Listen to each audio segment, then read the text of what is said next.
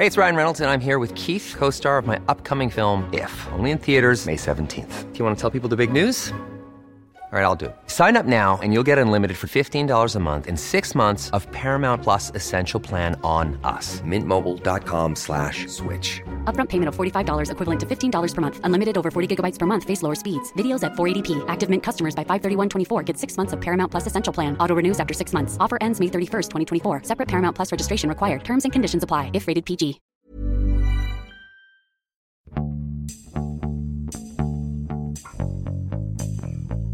欢迎收听《艺术有毒》，我是呼呼。我是 Sammy，今天我们很高兴欢迎一位新的嘉宾杨子，跟大家 Hello，大家好，我是杨子。呃，杨子其实呃任职于北京的尤伦斯当代艺术中心，杨子是一位策展人，也是一位写作人。那在这之前呢，杨子是应该算是资深的这个媒体从业者。所以，呼呼，我们今天要聊什么话题？今天我们来聊一个网红展。其实这也是一个新的名词，我查了一下，其实好像在去年还没有这个名词。嗯那为什嗯为什么为什么要聊网红展呢？其实也没有什么别的原因，因为网红展就在这里，而且它成为一个现象，大家无法忽视。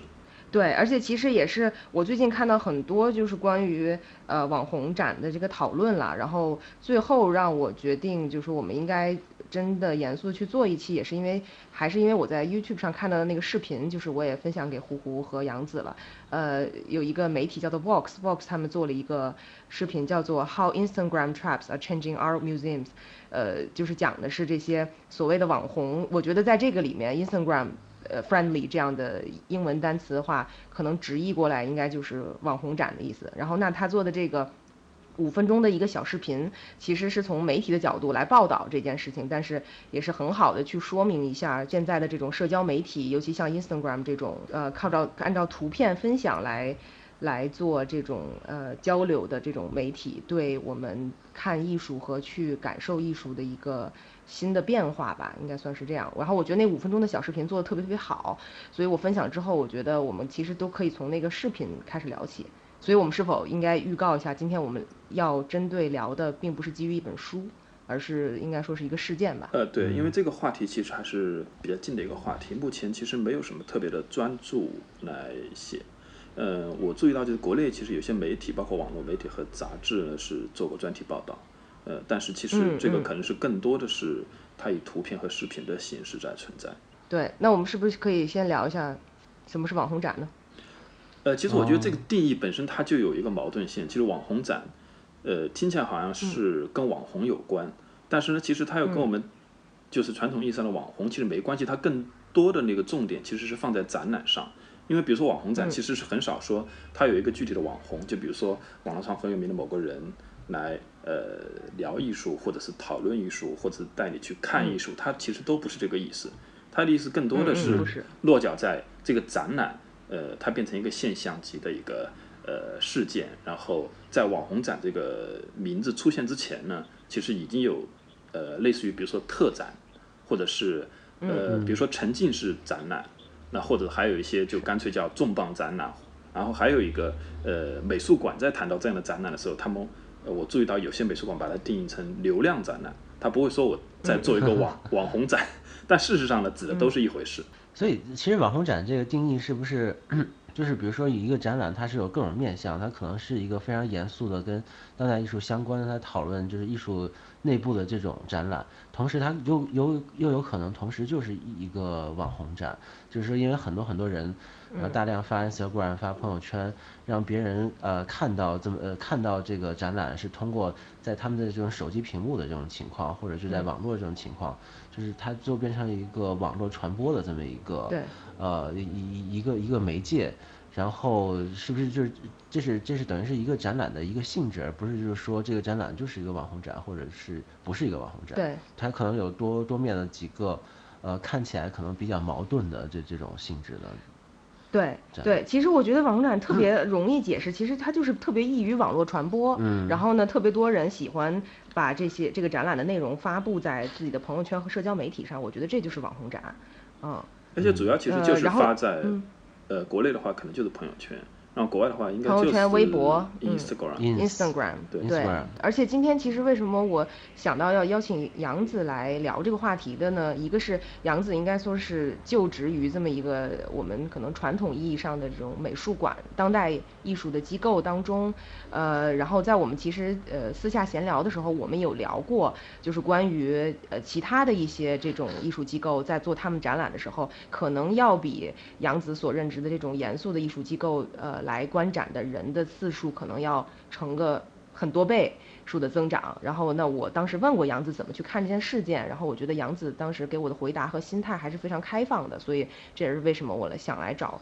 杨子来想不记得当时我怎么说的。对，就是来来来聊一下。而且其实我最早 看到这类似的讨论，最早最早其实出了一个爆款，就全世界上的爆款，应该是两个事件，一个是呃都是在纽约，一个是 Museum of Ice Cream，就是那个嗯冰淇淋嗯美术馆啊、博物馆，然后另外一个就是 Twenty Nine Rooms，就是二十九嗯个房间。那二十九个房间是那个美国的一个媒体叫做 Refinery Twenty Nine 嗯做的，然后他做了一个主题式的二十九个房间，就所谓的给你这种沉浸式的。呃，沉浸式的体验，然后当时这个票好像是可能四五十美金一张，然后每个人都要排队排八个小时去买票，然后所有的提前的预售票全部都卖光。这个大概是三年前，就差不多二零一五一六年的时候，这是一个爆发性的这么一次增长吧，算是这种网红展的一个开启。然后之后呢？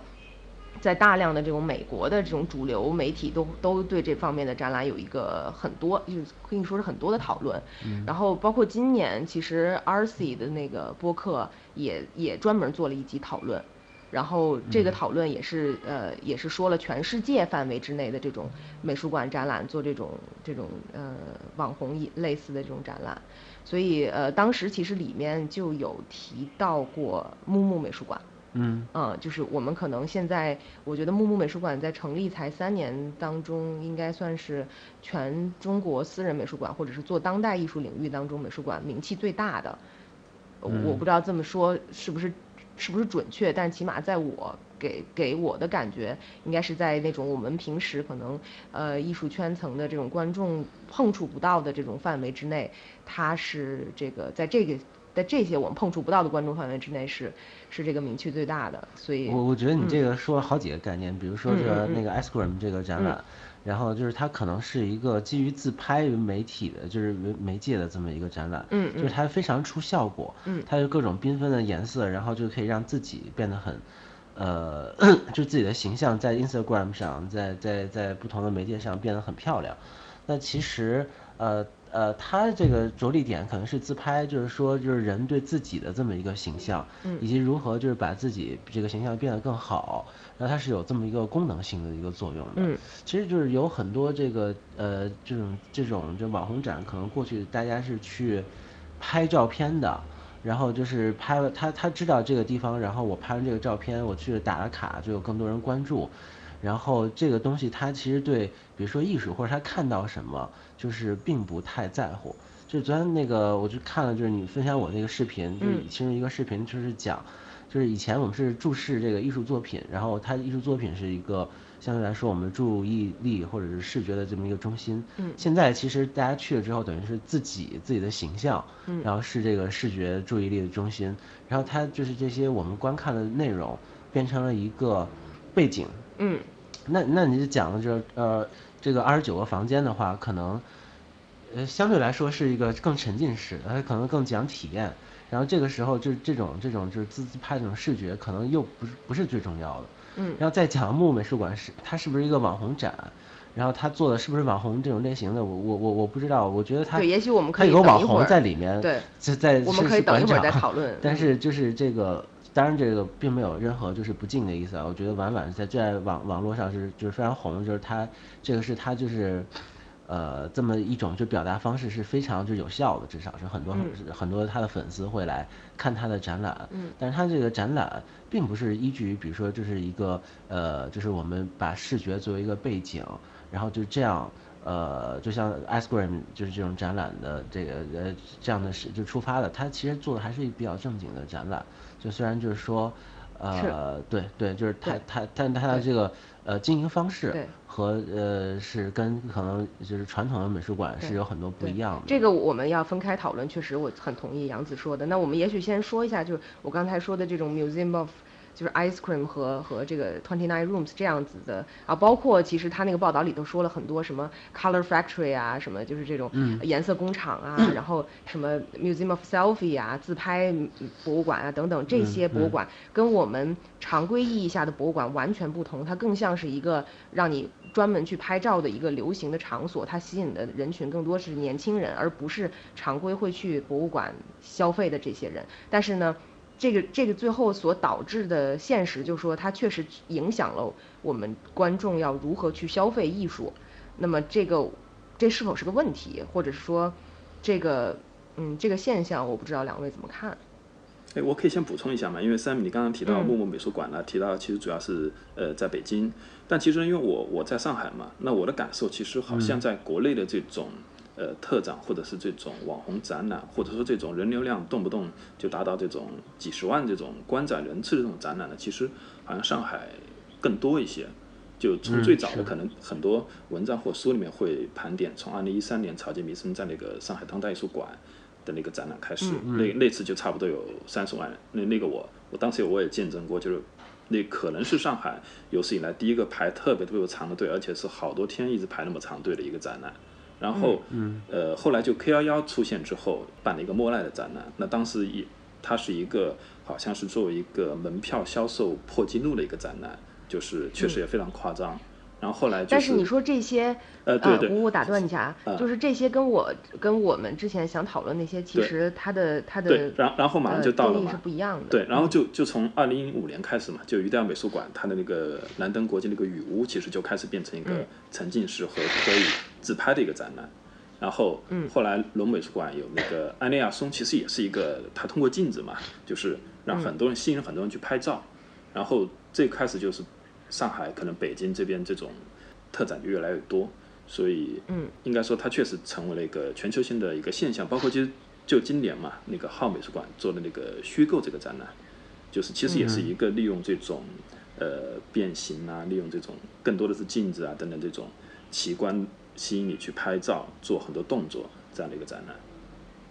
嗯，对，但是其实这个我为什么说跟我呃之前想说的那个不太一样呢？就是呃无论是木木也好，或者你刚才说的那几个艺术家做的展览也好，他们其实还是在以一个艺术为主题去做展览。那么我所说的这种冰淇淋博物馆，然后这种二十九个房间，其实他们更在乎的是这个观众的体验。那他的创作者是谁？并不重其实并不重要，对。然后而且包括那个二十九个房间和这个冰淇淋美术馆，好了，里面都是有好多好多房间，都是大的这种机构，像什么呃多芬沐浴液呀，然后什么柯达胶卷啊，就等等这种这种公司，我忘了有没有，随便这么一说啊，就是他们去赞助，然后把这个房间呃软性的植入进了他们的这个品牌，嗯，呃，是呃是这样子的一个东西，它好像。呃，理比我们所理解的这些，就是已经去作者化了，啊其实谁创作已经不重要了。对，其实就是呃，我其实打听过这个，我跟别人聊过这个的时候，就发现很多现在在北京比较红的，嗯就是呃一些一些展览，我不说具体哪个展览，好像最后他们其实是以招标的形式，然后来建立的它这种，呃，就是这么一个机构，呃，这么这么一个，这么这么一个模式吧，它就搭建起来这个结构。然后他一开始是就是找了一些可能是策展人，就是就是可能在艺术圈里面认识很多这样的艺术家的这这种就是以传统方式来工作的，但最后他们基本选择的最后都是广广告公司，嗯嗯，对对对，其实是最后这种广告创意公司拿到了这些东西，他们来为这这个这个整体做出来一个创意和视觉的这么一个设计。然后其实比较呃值得注意的是，像冰激凌公司，呃还有还有像就是我们北京有前段时间比较火饺子展，它是没有一个 IP 的。嗯嗯以前我们比如说做一个艺术展的时候，其实艺术家是谁或策展对是人是谁非常重要。然后但是这个的话，就是谁做的并不重要，它是一个匿名化的这么一个状态。然后它重要的其实就是观众这些人，他们就是呃的就是用户体验嗯它它其实是其实是这么一个情况，呃，这挺有趣。对，所以就有的时候就会想说这种东西，呃，这种类型的展览它是否是艺术？当然，呃，看它在什么场馆，我觉得也有一定的这种设置吧。就比如说像二十九个房间，还有像这种呃冰激凌博物馆，它可能并不是一个。常设的，在某一个地方常设的一个展览，它可能是一个巡回的，可能在一个地方只待几个星期，然后它会巡回到几个不同的城市，然后它在每个城市的地方，并不是在一个美术馆里面，它可能是找外边的一个废弃的空间或怎么它进行改造，然后那么我觉得这些展览在做的时候，是不是就不能把它放在一个真正艺术的范畴里面？但是它是一个视觉范畴，是所以其实我们今天主要讨论，我觉得可能是一个讲视觉的这么一个话题。嗯嗯嗯然后当然就是艺术馆，像沃克斯他的视频里其实举举举的很多 Instagram 的例子，都是 James Turrell 这种。嗯。然后他其实是讲在艺术展场的，就是可能刚才像胡胡这样举的这些例子的这种情况。但是这个两个相似的之处就是他们其实都是开辟了某种新的这种视觉方式。嗯嗯对，就是这视觉方式就就就不管他这个艺术作品是怎么样的状况，这些人通过手机这个媒体，通过一个新的方一个方向，然后他来发现自己。嗯。就是其实就是这个事儿还是跟自拍真的挺有关系的一件事儿。那就是我用什么样角度自拍，用什么样手机自拍，我选择哪个展览，然后把它当成就是一个网网红展，不管那个是不是一个网红展，然后那个我来来来来来拍这些照片，然后他最后最后形成的一个结论，其实是就是他对自己的形象有什么样的一种，自己想象中自己的形象是怎么样的一种一一种期望。嗯就是现在就是来七九八来呃这边就嗯街道上很多人来拍照，我会发现很多是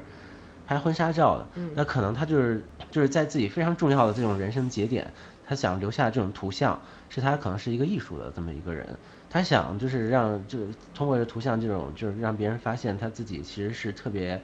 就是热爱艺术的，或者就是就是某个展览能能就是激发，就是能从这个展览的这种背景，在他这个照片里面的背景可以看出来，其实是他自己的某些元素。就是说我的性格其实怎么怎么样，我是一个怎么样的人，嗯我是怎么样一个标榜，然后它是一个就是我我我我我这么嗯的一个时代的这么一个产物。是是，而且其实我觉得是呃，就可能也许讨论到底那些展览是不是艺术没有什么特别大的意义啊，而是他们这些展览最后带带出来的这种效益，呃，其实是让传统美术馆的策展人也好，或者馆长也好，或者工从业人员也好，就其实是有很大的危机感的。因为就是美术馆它本身就是可以说是它是有某种权利的机构，或者它有点像庙一样，就是别人嗯。进来是需要朝拜，然后他发现这个呃艺术家的作品如此伟大，然后影响了他，或者给他带来某种激动，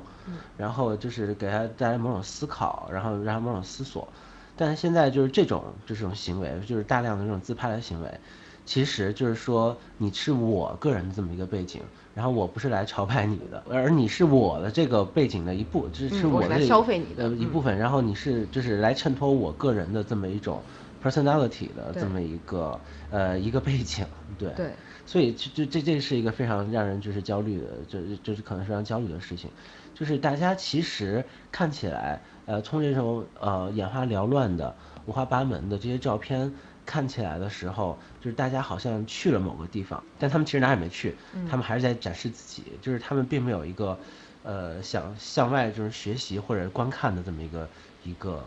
呃动作，这个动作就变得越来越呃消失了。没错。哎，我想先从那个个人体验的角度先聊一下，就像你们应该或多或少应该都自己亲身体验过这样的一个这种展览，那你们个人的一个体验，呃，是什么样子的？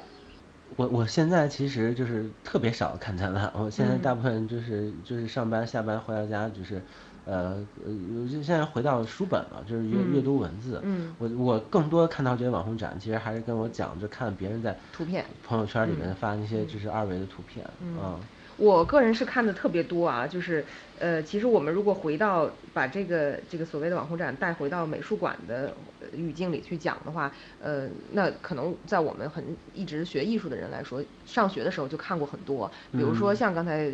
好像胡有没有提到草间弥生？嗯，其实草间弥生做那个最有名的作品《Infinity Room》的时候，那是六十年代，那是上世纪六十年代，那是一九六几年的时候的事情。然后那可能对于我来来去看他的那个作品《Infinity Room》的时候是二零一零年，就我在还在英国上学的时候。那那个时候这个 Infinity Room 其实就是已已经是一个进去以后所有人都会拍照的一个场所了。嗯只是那个时候社交媒体还不像现在这么发达，没有这个大家拿智能手机相机来拍对，嗯拿着相机来拍。然后，那除此之外，James Turrell 也是很早就在可能在威尼斯双年展就有看到的，呃，这种呃，你需要坐在那里一直等待它的这个灯光的变化，给你的视觉带来一种这种呃感知的不同的这种体验，也是我觉得是在我还蛮早，反正上学的时候就有过的。那么我就觉得，为什么好像这两年这些艺术家就一下子这么强的爆发起来，或者是被更多的大众所接受和认识，那肯定是和这个社交媒体这种属性是有很大的关系的。嗯，我不知道胡胡你自己的体验是什么？我其实去的不多，但是我去年的时候呢，在就深圳那个艺术深圳期间，当时应该在深圳的，呃，离那个博览会还比较远的地方，就是那个 Team Lab 有一个很大的一个啊展览嘛，我知道，花舞森林。啊对对对。然后我嗯。去了，然后我还带着好几个人嘛，然后门票特别贵，嗯。就差不多 两百块钱吧，还是，而且排特别长的队，而且那天还特别热，嗯。所以你在一个很长的一个队伍里面，就是不断的等待，最终其实就有点像去迪士尼一样，你玩一个项目，你可能要排三个小时，然后进去之后的话，里面其实它好像都这种展览的结构都是一个一个房间。你刚刚提到二十九个房间，我看到国外有一个叫造梦机器的展览，它是九个房间。那这个 Team Lab 其实也是差不多十多个房间吧，就然后进去之后，其实全部都是那种没有自然光线的，全部都是那种人工的一个一个光线，让你感觉好像沉浸在某个环境。然后其中有一个，其实跟草间弥生的那个静屋无限的那个房间其实非常像，所以我甚至都觉得这中间会不会有版权问题，就是说，呃 呃，然后我的感觉就是说，在那种环境里面呢，就是确实大部分人都在拍照，而且都在自拍，都在寻寻找拍照的角度，而且你的感感受是，如果你不拍照的话，你觉得很不自在；如果不拍照，只是去看那个光，你觉得自己很傻，而且旁边的人都在拍照，对吧？然后你就在那不拍，你就觉得你自己是一个异类。但事实上，现场的这个感受其实并不好，因为所有人都知道那是假的，而且非常假。就是说你拍出来的照片很好看，但实际那个那个环境并不是说特别的精致，它并不是一个真正的艺术品。然后你可以想象，如果突然一下子停电了，然后大家就裸露在一个其实是一个真实的房间里面，对吧？那所有人都变得很傻，很呃很很可笑。大部分人依然沉浸在这里面，所以我我当时就是在里面。其实我一进去，基本上我看了一两个房间，我就希望快点出来了。但是你又没法出来，因为它是给你设定的一个路线，你必须要、啊你必须要一个一个房间全部要走完，你才可以出来。所以反正我当天的感受不是特别好，反正我我个人可能不会再主动去呃看这样的展览，但是确实这样的展览呢，就是在票房上应该说是目前为止这种跟艺术相关的展览上可能是最好的。对对，所以这是为什么我就是看照片嘛，我就是很嗯少去。对，去去用照片去消费。但是其实你知道，就是这些展览为 呃很多，其实给很多 传统的博物馆和美术馆都带来了。一个是危机感，还带来了一些很大的变化。一个是就是那个 Vox 里头，我不知道，我记得是不是那 Vox 里头有有说到，嗯就是这个呃有多少个人来看展，有原来可能呃特别啊少特别少，对对，然后它的那个会员增长率是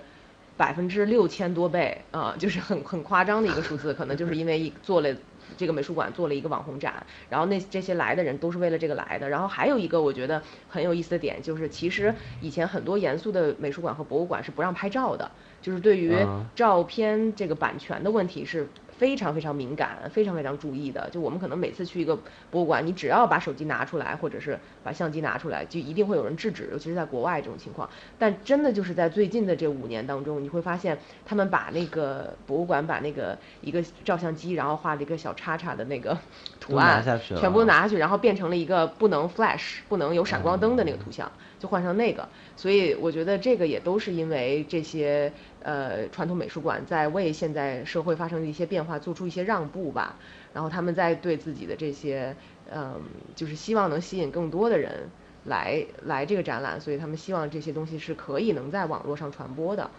我觉得可能不仅仅是对，不仅仅是让步，已经是一个一百八十度的一个大转弯了。因为 你考虑到像比如说以前的美术馆，甚至是艺博会或者是拍卖会预展，确实都很很多情况下不允许拍照，或者他不会去给你营造一个拍照的一个好的环境。就比如说，呃，有的博览会，它的灯光。你会发现，就是当你拍照的时候，那个那个照片出来是带条纹的，对吧？那你这样的一个照片质量肯定是没法分享到网络上去的嘛，因为照片质量出来不好。但这几年你会发现，就是说，呃，很多这种呃呃艺术机构，它其实在灯光上或者在在布展上已经充分考虑到，就是说你在拍照上的一个一个怎么拍出好看的一个图片。所以就是这这个跟以前已经完全不一样了。我我我觉得特别有趣的一个展览是，就是冯晨，就是现在在江南画廊，他的一个艺术家叫冯晨，他做的这么一个项目，就是你走进他那个展场，你可能看见的就是一个白的空间，什么都没有，但是他就是不停的在调节他的那个在展场里面的那个日光灯，它里面那个频率，那个那个灯光频率，所以你如果一拍照的话，就有非常多的颜色，就一条一条的会出现，嗯，然后就然后他就把这个这个通过录像。啊，就实时录像和就是就是欢迎大家拍照的方式，然后让大家观看到就是这种就是就是不就就是可能肉眼看不到这种波，嗯，就把它做成他的作品。我觉得这个其实从这种角度来看，就是我们现在如何。呃，对待这种视觉和拍照，还有就是就是自拍这种情况的时候，然后是挺有趣的这么一个点，他把那个东西就拿出来，就这个东西无处不在。对，这这是从艺术家的创作的角度呃来来来去说，但是其实我也很好奇，呃，传统美术馆和博物馆对于现在这种社交媒体分享的这种趋势，就是。就刚才胡胡说的是一百八十度大转变，就是是很好像很拥抱这样子的一个趋势，但其实真的有在这么做吗？或者是起码我觉得啊，就如果我们以以地域来划分的话，中国这个这些机构是怎么做的？那国外这些机构是怎么做的？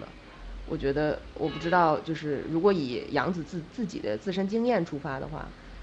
你们有为有为这个社交媒体的属性，或者是希望能吸引更多的年轻人来？有去做什么样子的一个努力吗？其实做美术馆，它它比较重要的是这么一个启蒙或者就是教育的这么一个作用。它很多的这种，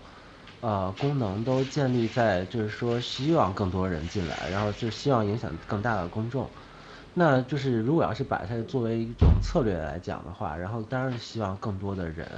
然后就是有不同的方式，然后走进美术馆。这个其实是一个，我觉得常理就是就是在在常理之中的一件事情。嗯。嗯，但是大家在说怎么去推广一个展览的时候，就像在可能这个就可能更好的去回到木木美术馆的那个例子，就是他们在推广时候的方式，那除除了这个创始人本身的这么一个呃影响力影响力呃网上的影响力之外，我觉得他们在对于怎么去向年轻人去解释。什么是艺术和你如何跨出这一步去参观美术馆？我觉得都做了一个挺好的表率。他们做很多小的短视频啊，然后在网络上各种发，然后有很多这种互动的环节啊。我觉得，我不知道就是其他的美术馆怎么去看。我不知道你昨天晚上有没有看手机？就是像很多人就就是，他现在上了微信了，他等于就是上了微信的，不是经常会有有一个广告啊。然后就就徐冰的展览，就是现在尤文斯正在做这个思想方法，徐冰那个展览。然后就也上了这个，就是其实也是在更多的以各种媒介，然后推广这个展览。就是其实网络当然是非常重要的一块。嗯嗯嗯。但是你知道，在我觉得就是在国外，就可能你你到处能看到大家为了鼓励你去拍照嘛，嗯，他可能就给你弄一个 hashtag，给你弄一个井号，然后就告诉你说啊，这个时候你应该写什么，这样的话能方便。什么？对，就比如说 hashtag 徐冰，嗯，然后呢？比如说你在 Instagram 上就就发了这个 tag 徐冰，然后这个时候如果别人要想看说，哎，徐冰展览到底长什么样，就在网上直接搜这个徐冰的时候，比如在微博上，或者是 Instagram 上，然后直接就是 tag 出来的就全部都是你们。你们这个场馆所有拍徐冰，然后有这个 hashtag 的人的照片，然后这样的话能达到一种帮助宣传或者帮助对对对一个作用。所以现在就是反正很多人，这这是可能最少的啦，最少的努力就是大家好像都在做这件事儿，然后都对自己的这种运营账户运营管理就很在乎，就就可能这个我记得 Matt 好像就是大都会美术馆，他的 Instagram 账号。好像说是已经算是艺术圈的大号了，但也不过几十万。嗯嗯嗯嗯嗯。哎，但 Instagram 上面几十万是非常高的一个关注量啊！是是是是，呃，就就等于基本上就国内的社交媒体的话，就起码要加个零。但即使是这样，你你你想一想，可能一个网红明星或者是一个呃这个 fashion blogger 这种这种人，他可能都有上百万的。是是，对，就是就是他们就是在网络上这种呃观看的影响力，就是说美术馆它其实并不先是。在观看这件事儿的，尤其在网上网络上观看这件事儿最最占，呃最占优势的这么一个情况，对，所以它的这种权威性在哪儿，怎么树立，其实是挺奇怪的一件事。对对对，其实是一个就是美术馆它，呃，它它具有启蒙意义嘛，就是说白了，其实它就是有个道德宣传意义，它背后有一套这种他认为什么东西是值得宣扬的这么这么一个理念，然后这个东西就是。呃，肯定没有一个东西，就是比如说我，我觉得自己好看，拍拍一张自己的照片，这种东西，在在感官上是要要吸引别人的，就是说，呃，它它并不是特别具有社交意义，嗯嗯嗯，就是比如说我把我自己的脸露出来，那别人看到你会给你点赞，然后其实是完全就是一个互动，就看你 hello，就是 say hello 这种这种这种社交的这么一个功能，但是然后嗯，我来到哪儿，这是一个具有社交的功能。但是这个作品这本身，然后就是一件作品本身，或者就是一个美术馆本身，它其实它它做的这种社交功能是非常有限的。嗯，对它它不像，呃，它是一个实体空间，而且它是一个东就是一件作品，它可能你得讲半天这个作品才可能更了解它。它它这种情况不是这种短平快立刻就可以跟别人进行社交这个目的的这么一个嗯呃一个一个地方啊。是的，所以现在是我就觉得是不是美术馆都很害怕？就以前是一个权威机构，那么我告诉你哪一幅画是值得看的，我告诉你蒙娜丽莎是值得看的，你就应该去看。就就是因为我是权威嘛，那我那我可以说啊，这个怎么画的好啊，怎么样怎么样，它的主题啊有什么样的意义啊什么。但是好像从现在看来，这个这个平面化之后，就是社交网络可以去决定这个美术馆到底什么值得看。也许它正好拐角。一个，比如说，嗯，说的很难听一点，就是可能拐角一个狗在那拉了一泡屎，这个这个照片它可能在网上的发酵的程度比那个美术馆的一件作品发酵的程度还要高，那么这个时候就别人会，就是那美术馆的权威性就感觉会受到质疑，然后美术馆是否是会因为呃这些社交媒体的一些呃这些流行性的这种趋势带动着这些主流的美术馆去发生。他们在策展和他们在做决定的一些改变呢？我不太担心，就是权权力或就是美术馆它有多少权力？对，就是因为我就是我本身对权力其实也是一个，呃，不是 特别就是就是就是在乎的这么一个人。嗯。然后那个我在乎的就是，比如说当代艺术背后它可能有一些讨论的空间，有一些批评空间。嗯。它这个批评空间可能就是在比如说我批评。呃，就社会也好，然后就是就是是呃艺术体制也好，它这么它它留出来这么这么一个空间，嗯，这个空间是有价值有意义，然后有这种，呃，就是刚才讲的那种道德，我觉得可能不一定是是对的，它它是一个就是商榷的空间，但是它有这种意味在，就是有有可能有点这种伦理的意味在，然后这个东西我觉得是有价值的，嗯，然后就是比如说，然后就是现代性嘛，就像汪辉讲现代性，他讲。呃，就是一方面就是现代性，它是精英主义的现代性。我们都讨论到汪辉了，我是是世俗世俗是一个一方面是世俗主义的这种现代性。那精英主义现代性，我们就可以看满街贴着那种呃红的标符，然后说什么就是什么现代化呀，或者就是就是有点像政政府的它这种。对一个意识，它是没有任何这种讨论商榷空间的，它就是这么一个东西，然后让你接受，然后觉得那个是一个理想的未来的，然后就是我们应该遵守的这么一个就是绝对正确的道德规范，然后就世俗的空间，它就是完全没有这些东西，是，它是又又是相反的，是，所以就是一旦世俗的这种眼光或者就是很多这种，呃，像自拍，像就是就是就是这种商业化的运行的时候。然后它就完全吃掉我刚才讲的那个空间，嗯，就是本来就是很难很很艰难才能开辟一个就是进行反思的这么一个伦理空间。但就是这个东西，呃，好不容易就可能逃开了这种，呃，政府的，它就在它的这个就可能在允许的范围内就产生了，最后他还是被另外的这么一个，呃，就是这种世俗化的这种这种就现代性空间，然后全全都就是冲掉，然后他他这个其实挺可怕的。对，我我不觉得就是权力消失的可怕，权威性这个东西其实树不树立，我觉得这个两可。嗯嗯嗯，是是。哎，我怎么觉得呢？其实我我从美术馆的经营上，因为其实我看到一些美术馆的馆长啊，或者是一些美术馆的那个运营的数据，其实这个经营上的一个背景，其实是在于最近几年，其实博物馆如果你不办这样的展览的话，其实你的观众人数是在下降，而且下降幅度非常大。你可能每年就是下降个百分之三四十这么大的一个幅度，甚至有的博物馆呃就无人问津了。那我前几天看到一个数据，虽然不是美术馆，但说画廊有些画廊可能平均一天只有三个人进来。那说明就是，虽然我们看到这种特展，这种人数特别多，动不动就几十万，但是呢，普通的展览或者是这种我们所说的就是展览比较严肃作品的这样的展览，其实根本就没有人来看。那肯定也是因为，就是它没有一个社交属性，你拍的照片，或者是他没有把没有办法让你把自我带进去。所以呢，这逼得有些美术馆就说，他必须要去想办法，就说哪怕是从收支平衡的一个角度，他要去办一办一些这样的展览。我我看到那个哈艺术也做过一个关于网红展的一个采访，那其中，呃，今日美术馆的呃馆长高鹏他就说，就今日美术馆它分成三个馆，一号馆、二号馆、三号馆。那一号馆可能是用来做学术性展览，那二号馆呢，其实可能就会用来做一些这种呃这种跨界性的展览，它的定义。那我不知道，像比如说他们跟小米的合作，是不是属于这样的一个呃范畴？然后三号馆可能还会做一些就是。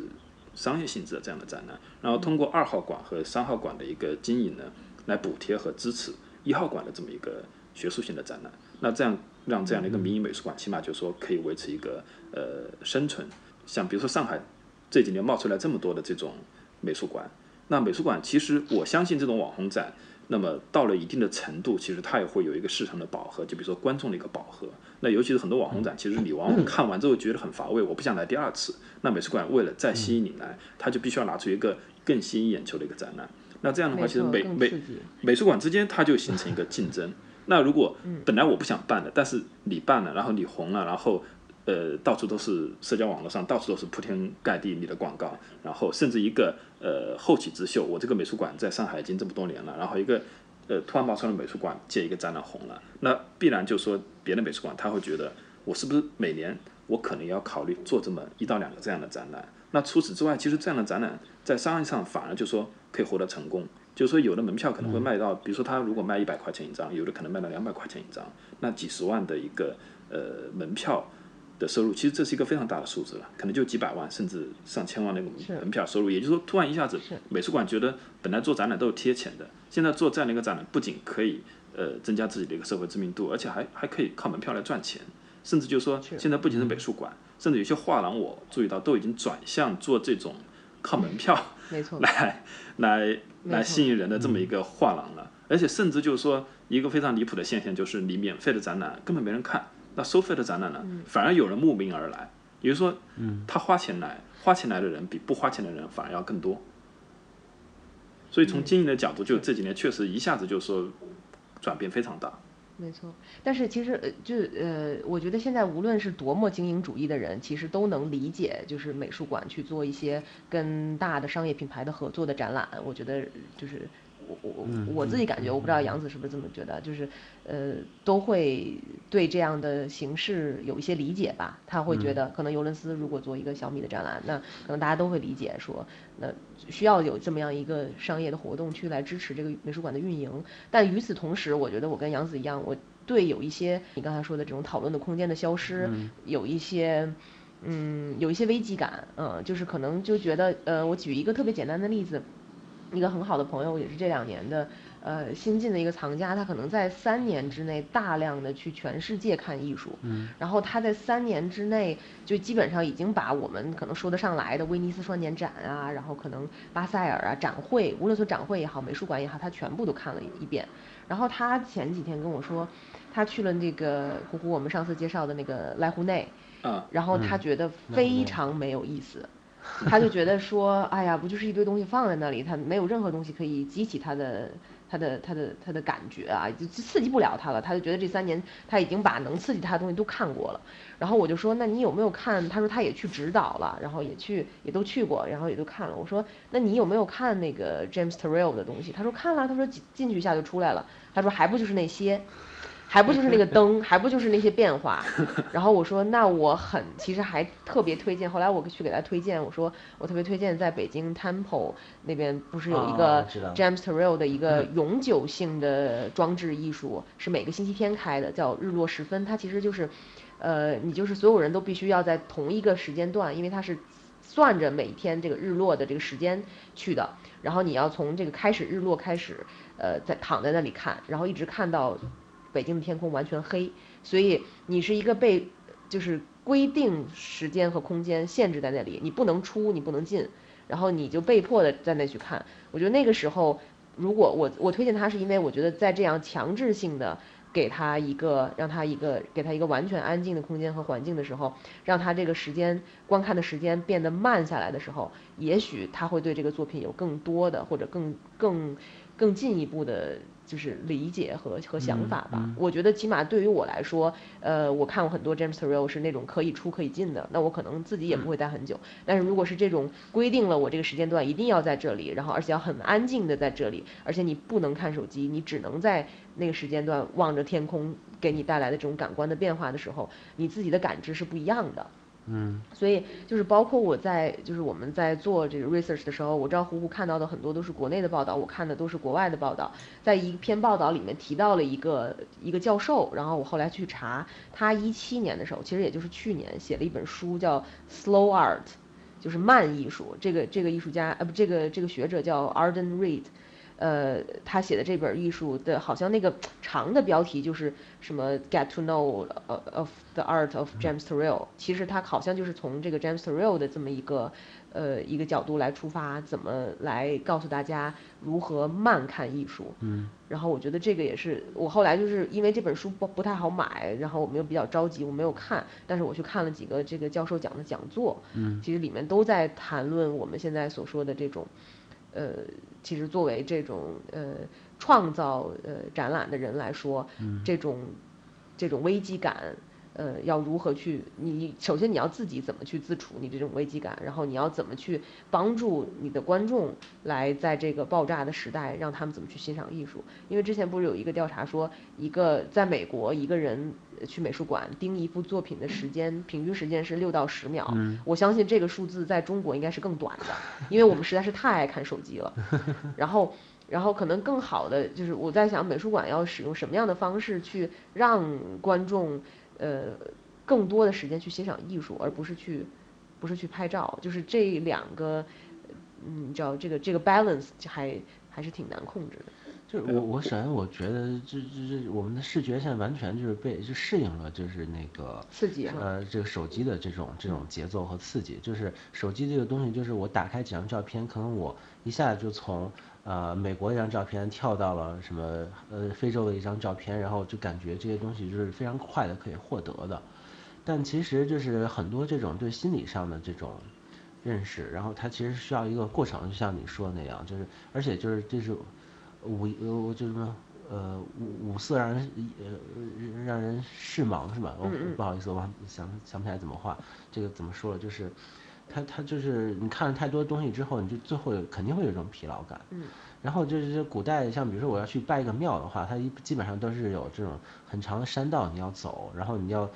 一开始进了这么一个选这这么一个门的时候，你就你就会发现哦，那我可能就是要去拜这个庙，要走非常远的路，然后最后见到那个庙，最后那一刻，这个是跟这种拜拜拜佛的这种这种整个呃状态是是是是一个整体的心理体验。然后，然后现在，如果你非常节快节奏的看到这些东西，然后只给你一个就是，呃，节奏上最高点的这么一个内容，不停的啪啪啪啪啪让你看的话，然后其实就是，呃，就是艺术可能对你就是这这种，呃，能能认识的，就是能认识到的这些东西非常少，它最后变成了一个视觉。嗯，呃，我想从那个，就是同样我还是比较质疑，像包括网红展，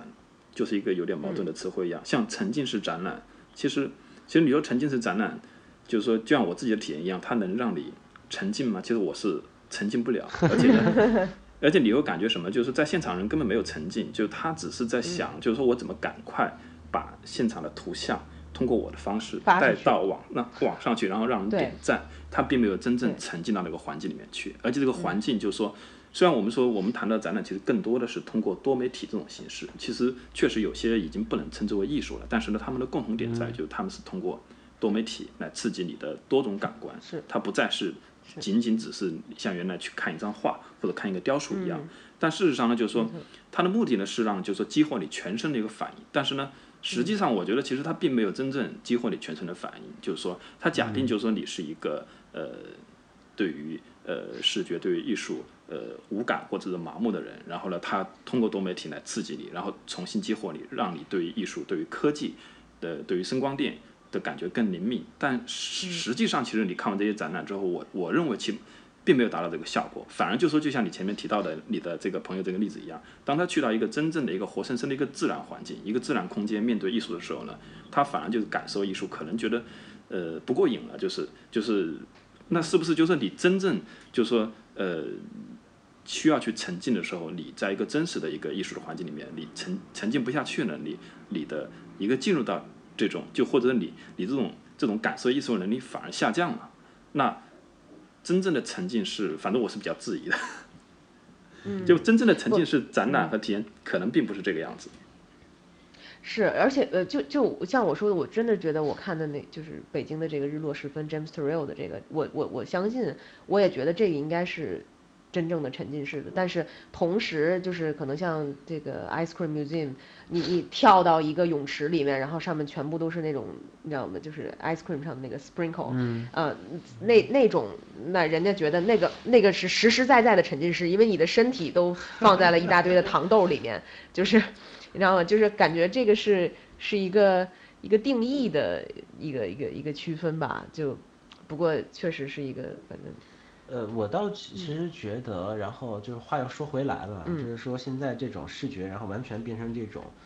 呃，可能像胡胡说的是一个就很难激发人，就是就是这种沉浸进去的这么一种，呃，视觉之后就变成特别快速的这种视觉之后，他就是艺术家是不是能对这种现象或者这种体验，然后就造就做成某种作品，然后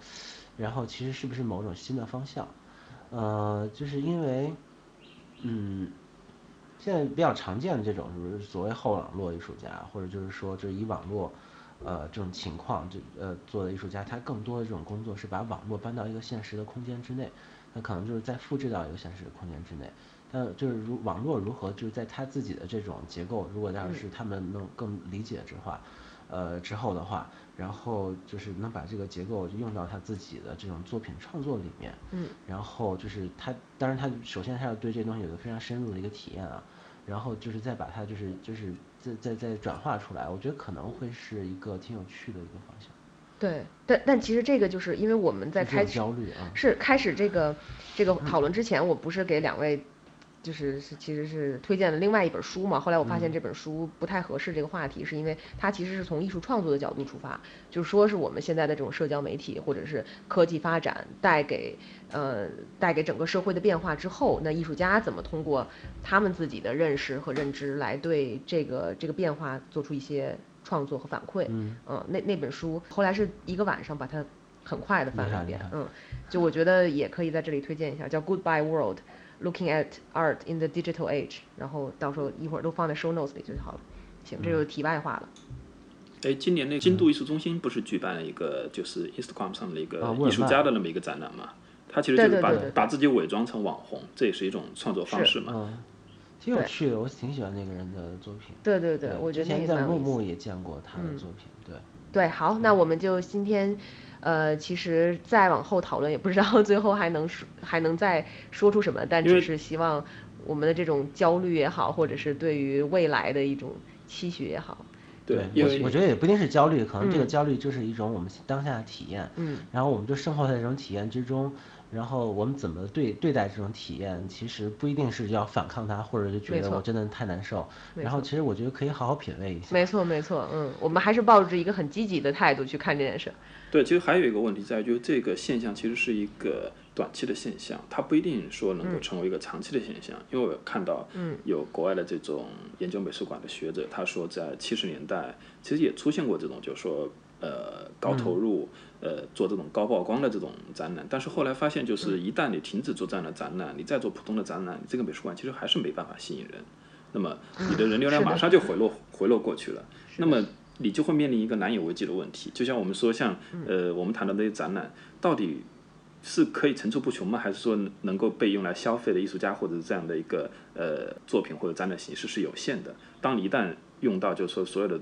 都试过之后，接下来怎么办？那甚至我我认为还有一个严重的问题在于，确实现在出现了一些美术馆，可能就已经做这样的展览上瘾了。那这样可能大家对你的定位就已经是一个这样的这样的美术馆了。哪怕你有一天突然办一个非常高质量的学术性的展览，可能就没有人来看，或者是就很难转型，很难翻身了。所以呢，嗯嗯，这这个确实它是一个正在发展中的一个现象，我们没有办法给它一个明确的结论。好，那今天就先聊到这儿。好的，就跟大家说拜拜。好的，拜拜。好，再见。感谢收听《艺术有毒》播客，这是由两位艺术从业人员主持的艺术读书的跑题节目。我们的节目可以在 Artist Poison 官方网站、苹果播客、喜马拉雅电台、网易云音乐以及荔枝电台上收听。您只需要搜索“艺术有毒”，读书的“读”就可以找到我们。